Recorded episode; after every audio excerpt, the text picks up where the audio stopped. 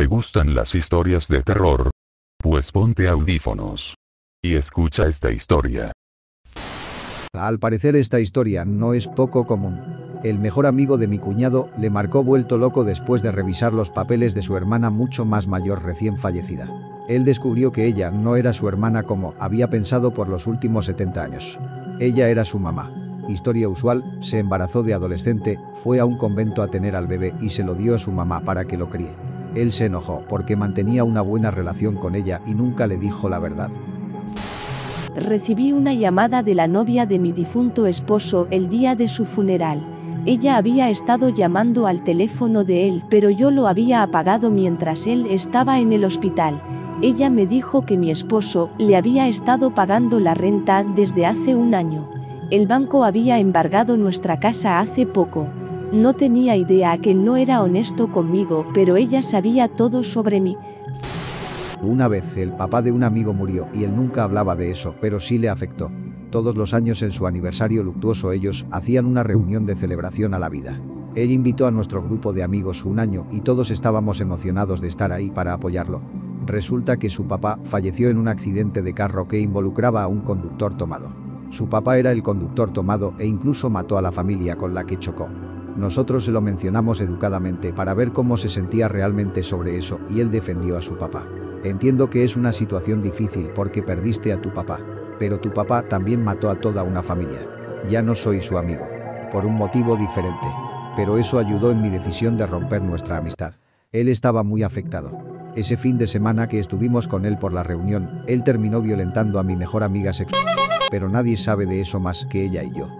Obviamente ella tampoco sigue siendo su amiga. La mamá de mi amigo totalmente mató al papá de mi amigo. Ella le había contratado una póliza de seguro de vida de 200 mil dólares seis meses antes de que muriera. Y él murió por no tomar sus medicamentos que había estado tomando sin problemas toda su vida. Mi amigo había salido ese fin de semana por lo que no estaba en casa cuando su papá falleció. Después de que su mamá falleció, descubrimos que ella había contratado un seguro para él también y que ella había falsificado su firma para recoger 100 mil dólares que su papá le había dejado. Ella también fingió enfermedades para que le dieran medicinas con receta y tenía pequeños cuadernos con apuntes con información de cuántas había vendido y cuánto había ganado vendiéndolas. Estábamos limpiando la casa de mi abuelo fallecido y encontré documentos que decían que mi abuelo se había quitado la vida. Desde niño me habían dicho que había fallecido por un ataque al corazón. Fue una forma muy triste de descubrir la verdad. Mi cuñado falleció en un accidente y su esposa, revisando su teléfono, descubrió que él había estado durmiendo con muchas otras mujeres, muchas de las cuales eran cercanas en el grupo de amigos y algunas incluso estaban casadas. Fue muy incómodo y desastroso. Uno de mis mejores amigos murió repentinamente y obviamente no tuvo chance de organizar sus asuntos de antemano. Él tenía muy poca familia así que su grupo de amigos se encargó de todo. Encontramos en su casa. No solo un poco o algo accidental. Estaba en un gabinete en folders y organizado por edades, género, etc. Esto cambió todo. Simplemente no es aceptable. No aceptable suena como una atenuante, pero es al contrario. No hay excusas, no se trata de entender, no te preocupes por su reputación o la de su familia ni nada, nada. Ya estaba hecho y él fue marcado con la letra escarlata. Inmediatamente llamamos a la policía. Literalmente vomité esa noche.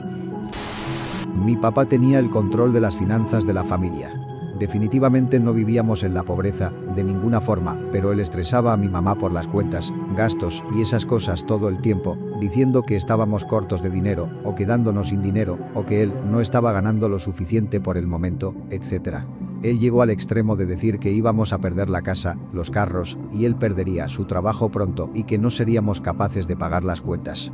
¿O no? Sí, él tenía un montón de dinero escondido en una cuenta bancaria separada y vivía con todos los lujos en sus viajes de trabajo. Nunca hubo ningún peligro de perder nuestras posesiones ni estilo de vida. Él decía esas cosas por el enfermizo placer de causarle estrés y dolor a mi mamá y sentirse poderoso. Y quizás por la emoción de tener un secreto. Nadie puede estar seguro. Creo. Tuve un hermano que tenía alucinaciones paranoicas, FBI, CIA persiguiéndolo, espiando en su apartamento, etc. Mis otros hermanos y yo tratamos de conseguirle ayuda, pero él no cooperaba. Después de unos años, parecía que había mejorado. Él dejó de mencionarlo y sentimos que todo había pasado. Después de que murió, encontramos su diario y era horrible. Todo hasta el día de su fallecimiento, él detallaba toda la tortura que le causaban. Cosas tan raras que ni siquiera puedo ponerlas aquí. Era increíblemente perturbador leer la vida tortuosa que estaba viviendo dentro de su cabeza mientras actuaba relativamente normal por fuera. Encontré que mi abuelo abusó de mi mamá cuando ella era niña. Empezó cuando mi abuela falleció y terminó cuando él encontró a alguien más. Estaba muy impactada, especialmente porque mi mamá no parecía tener secuela de eso. Aunque, por supuesto, yo no sé qué pasó ni qué pasa por su cabeza. Algo que cobró sentido fue como ella siempre se aseguraba de que mi hermano y yo estuviéramos en su cuarto o en el cuarto enseguida del de ella cuando nos quedábamos en casa del abuelo, que no era muy común. Nunca estuvimos solos con el abuelo y nunca tuvimos una relación cercana a él. Él era frío con nosotros y nunca nos sentimos conectados con él. Lo visitábamos tal vez una vez al año. Creo que mi mamá se sentía obligada a tener mantener una relación con él por alguna razón, pero siempre fue sobreprotectora conmigo y mi hermano y nunca fuimos sus víctimas. Pasé por una ruptura con la mamá de mis hijos mayores que duró muchos años. Nunca estuvimos casados y ella estaba loca como cabra. Ella dijo en el hospital que no conocía al papá de nuestros hijos para poder tener una ventaja sobre mí. Ya sabes, como una persona sana lo haría. Años después y después de muchas investigaciones de abuso ella perdió la custodia. Durante muchos años después recibíamos denuncias sobre cosas espeluznantemente específicas que pasaban en mi casa y mi hija y su madrastra específicamente. Cosas tontas como ropas iguales o detalles sobre cómo pasábamos el tiempo fuera. Mi mamá falleció hace dos años y cuando cambiamos su Facebook a conmemorativo, vi que ella había estado hablándole mal de mi a mi ex y esencialmente me estaba espiando para ella y dándole la vuelta a la información. Creo que fue porque se sentía mal por una madre que perdió a su hijo, pero aún así es algo horrible. Han pasado dos años y todavía me rehuso a visitar su tumba con mis hermanos y no he derramado una lágrima por ella desde entonces. Tuve una tía abuela y un tío abuelo que eran misioneros de tiempo completo en África. Después de que murieron, tres de sus nietos finalmente se sintieron seguros para decir que ellos los habían abusado. Si abusaron de ellos probablemente también abusaban en sus misiones. Mi esposa trabaja en ayuda al desarrollo y ha trabajado en África Central. Cuando empezó a trabajar para compañías grandes, me dijo que tenían que ser muy cuidadosos de a quién mandaban a África para ayudar, voluntarios, donadores, etc., porque hay un negocio. Sí, negocio. De occidentales que viajan a países del tercer mundo para abusar de niños porque es más difícil que los atrapen. Recuerdo que no le creía al principio porque no creía que los humanos pudieran ser tan depravados, pero una vez que te das cuenta que es extremadamente común, tu inocencia se esfuma. No es realmente perturbador pero definitivamente provocó algunas preguntas. Cuando mi bisabuela falleció el año pasado encontramos un álbum de fotos que tenía escondido en un closet que estaba lleno de fotos de la Segunda Guerra Mundial. No estamos seguros porque ella nunca habló sobre eso, pero por las fotos parece que ella era nazi y ella vivía una vida llena de lujos durante la guerra. Eso provocó una pequeña diferencia en la familia, pero igual no sabemos los hechos verdaderos. Sabemos que mi bisabuela fue capturada en Francia y cuando la guerra terminó se vinieron a Canadá. Ninguno de ellos nunca hablaron de los detalles. Que no se murió cuando pensamos. La cosa es así. Mi mamá fue criada por su mamá que ahora tiene 92 quien es una malvada vieja murciélago, y por su padrastro. ¿Dónde estaba papá? Supuestamente murió cuando ella tenía 11 años. Eso es lo que dijo mi abuela. Esto fue en 1961. Adelantándonos a 2015, mi hermana estaba haciendo un árbol genealógico de la familia encuentra que no solo mi abuelo biológico no murió en 1961, sino que murió en 2005, y tuvo cinco otras hijas, una de las cuales nombró igual que mi mamá. Así que a mi mamá la engañaron y le prohibieron una posible relación con su papá. Mi abuela se mudó de Virginia a Texas a un asilo y básicamente le hizo la vida imposible a mis papás. Fuimos a visitarlos un fin de semana y ella fue a cenar. Yo solté la bomba sobre ella de que habíamos descubierto su mentira de 50 años. Luego ella tuvo el descaro de hacerse la ofendida. Mi papá le dijo que se callara el hocico. Es perturbador de alguna forma. Mi bisabuela se metió al ejército después de cometer un crimen y estando ahí, lo confesó a un juez quien la castigó extendiendo su contrato militar y obligándola a servir en la guerra. Nunca supe lo que pasó hasta después de que murió y le pregunté a mi papá sobre eso. Resulta que había un pedófilo en su vecindario que estaba tocando niños e iba tras los chicos. Mi bisabuela le mutiló el pepino y le partió su madre cuando lo vio intentando levantar a dos chicos.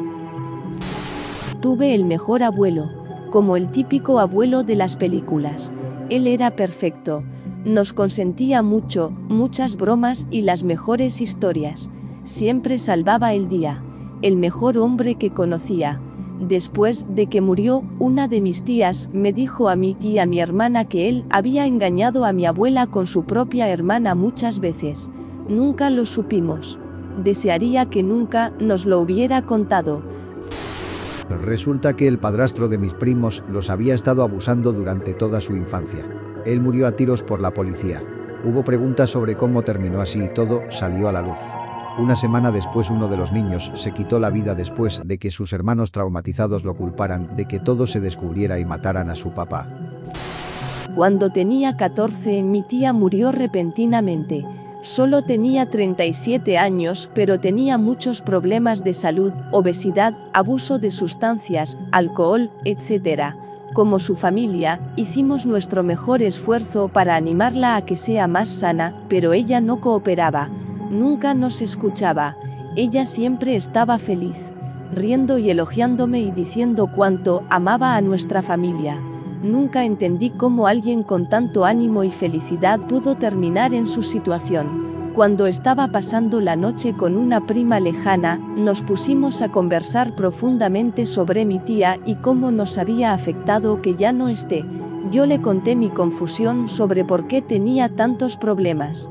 Mi prima me miró con esa mirada de, oh no, ¿no sabes? Yo le pregunté qué pasaba, pero ella no quería responder me pidió que no le dijera a nadie que ella me contó y le dije que claro y la animé a decirme. Me contó que mi tía tenía como 17 años cuando su mamá, mi abuela, se había casado con otro hombre, el hermano de él, vamos a llamarlo T, era muy cercano a mi tía. Al parecer ellos fueron por helado y vieron carros que él le prometía que le compraría punto mientras mi prima me contaba esto yo estaba confundida porque todo era como algo normal entre tío y sobrina. ¿Por qué era tan malo? Bueno, una noche, mi tía tuvo que pasar la noche en la casa de T mientras sus papás trabajaban. Mi prima no sabe exactamente qué pasó, pero se especuló mucho que ellos durmieron juntos, o peor aún, que él la atacó. Esto porque después de esa noche, mi tía pedía mucho volver a pasar la noche con él una y otra vez. Prácticamente rogaba por eso todos los días. T y sus papás se cansaron de eso y le prohibieron volver a ir ahí otra vez. T nunca actuó igual con ella. La ignoraba en los eventos familiares, ya no la llevaba a pasear y nunca la mencionaba. Después de eso mi tía batalló para encontrar un novio e incluso experimentó con mujeres nunca supo lo que era el verdadero amor, y era obvio que eso la afectó. Ella eventualmente se casó y tuvo a mi prima favorita a quien amo mucho, pero la vida no fue buena con ella. Creo que abusar de sustancias fue su forma de afrontarlo. Duele pensar que ella se fue pensando que era nada más que un desperdicio, cuando en realidad era una bendición para todos. Han pasado tres años y todavía la extraño mucho. Desearía poder decirle lo mucho que la amo y aprecio. Si te gustaron las historias dale me gusta. Que tengas suerte. Y te deseo que no duermas esta noche.